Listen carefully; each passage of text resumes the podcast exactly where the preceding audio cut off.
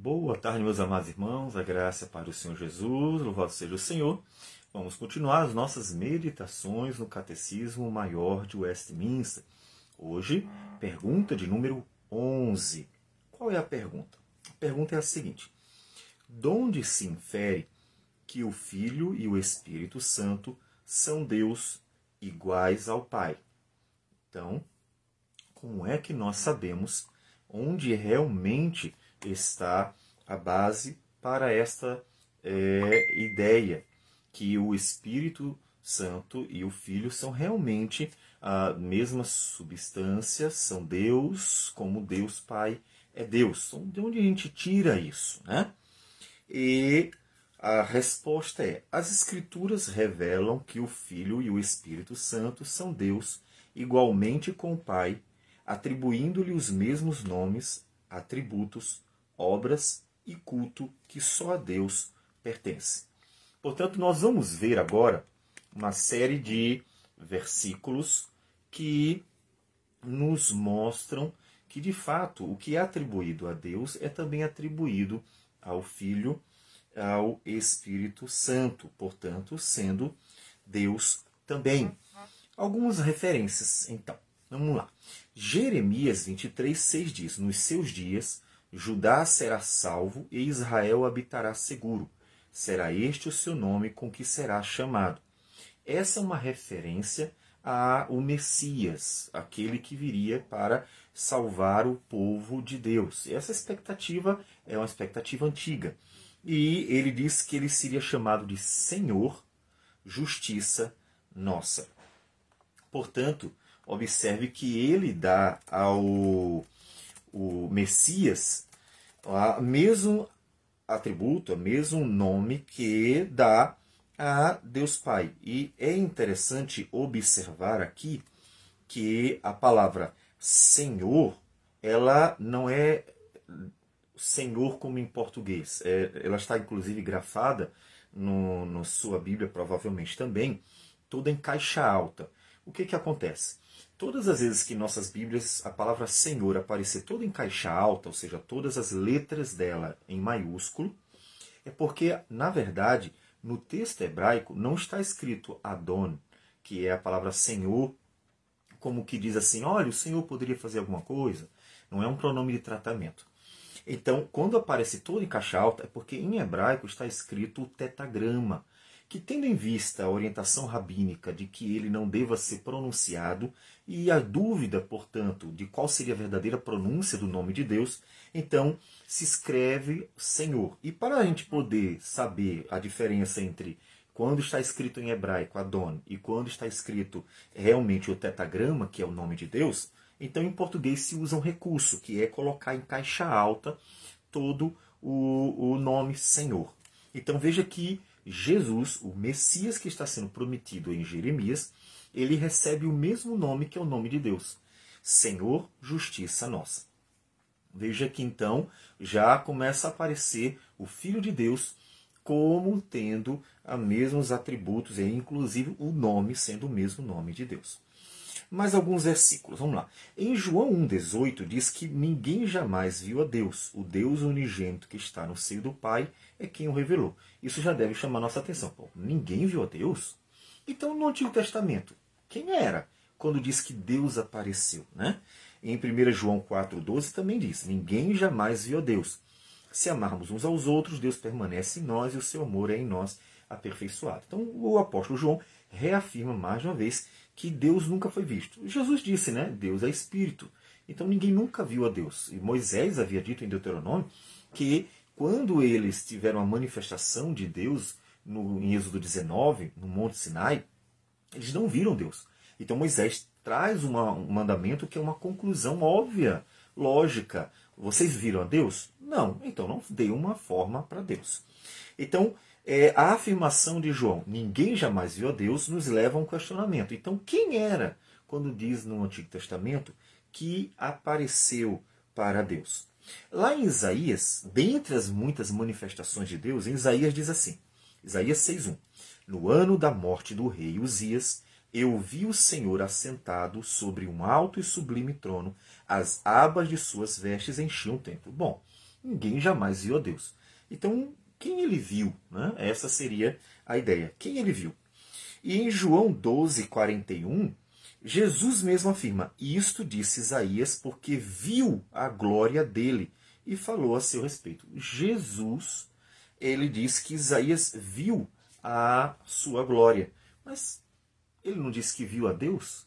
Então, observe que a gente ligando os textos, nós chegamos a uma conclusão necessária, que na verdade as aparições de Deus no Antigo Testamento eram cristofanias, ou seja, manifestações de Cristo, Filho de Deus, que é a imagem do Deus invisível, como nos diz Colossenses 1,16. Então, ele que é a imagem do Deus invisível é quem apareceu de fato no Antigo Testamento. Ou seja, Deus estava aparecendo. Mas quem? Em Cristo Jesus. É essa a conclusão que nós precisamos chegar. É, corrigindo Colossenses 1,15, né? que fala sobre Jesus ser a imagem do Deus invisível. É, continuando, mais alguns textos. Vamos lá.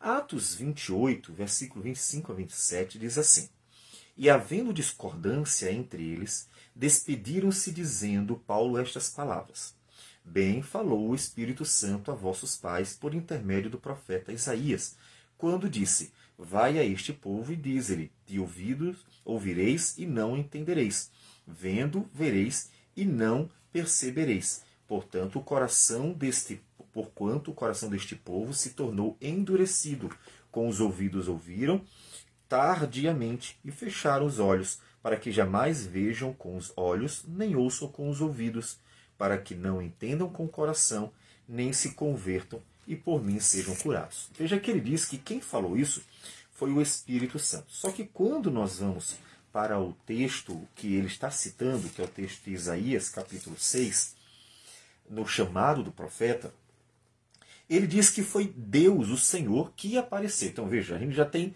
aqui três é, indicações. Primeiro, quando nós lemos Isaías, pensamos logo em Deus Pai, né? O Senhor da glória. Quando lemos Jesus, Jesus diz que Cristo é que na verdade foi visto por Isaías. E quando nós lemos Paulo, ele diz que falou pelo Espírito Santo. Logo, estava não só Deus Pai presente, mas estava Pai, o Filho e o Espírito Santo na revelação de Isaías capítulo 6, no chamado do profeta. Deus estava presente. E os três falam. É, Isaías, como disse, 6, versículo é, 9 e 10. Então disse ele: Vai e dize a este povo: Ouvi, ouvi, não entendais, vede, vede, mas não percebais. Torne sensível o coração deste povo, endurece-lhe os ouvidos e fecha-lhe os, os olhos, para que não venham ele a ver com os olhos e ouvir com os ouvidos e a entender com o coração, e se converta e seja salvo. Então, observe que Pai, Filho e Espírito Santo presentes na, na obra que ele está desenvolvendo e os atributos sendo é, relacionados às três pessoas. Né? É, 1 João 5,20 diz assim: Também sabemos que o Filho de Deus é vindo e nos tem dado entendimento para reconhecermos o verdadeiro. E estamos no verdadeiro, em seu Filho, Jesus Cristo. Este é o verdadeiro Deus e a vida eterna. Então, este é o verdadeiro Deus e a vida eterna. Obviamente, este não poderia ser outro senão Jesus Cristo, como ele está se referindo, né, àquele a quem ele acabar, sobre quem acabara de falar. Salmo 45, versículos 6 e 7 diz: O teu trono, ó Deus, é para todo sempre. Cetro de equidade é o cetro do teu reino. Amas a justiça e odeias a iniquidade. Por isso, Deus, o teu Deus, te ungiu com óleo de alegria e como a nenhum dos teus companheiros. Veja que Deus, o teu Deus, te ungiu. E Jesus levou um, esse questionamento aos fariseus, eles não souberam responder. Ele perguntou para os fariseus: Olha, por que diz Davi, disse o Senhor ao meu Senhor? Por que ele disse isso? É, se Davi é o pai do Messias, como é que ele pode é, falar ao seu filho como se fosse acima, estivesse acima dele, fosse maior do que ele, né? Eles não entenderam Por quê? Porque eles não haviam compreendido que o Filho de Deus é o próprio Deus. É Deus de Deus, como nós vimos no Salmo 45. Então, ainda que sendo filho de Davi, ele na verdade é o, o, a encarnação do Verbo, né? É o Filho de Deus encarnado. Portanto, ele é Deus também. Uh, Atos 5, 3 e 4 diz assim: Então disse Pedro, Ananias, por que encheu Satanás teu coração para que mentisses ao Espírito Santo, reservando parte do valor do campo?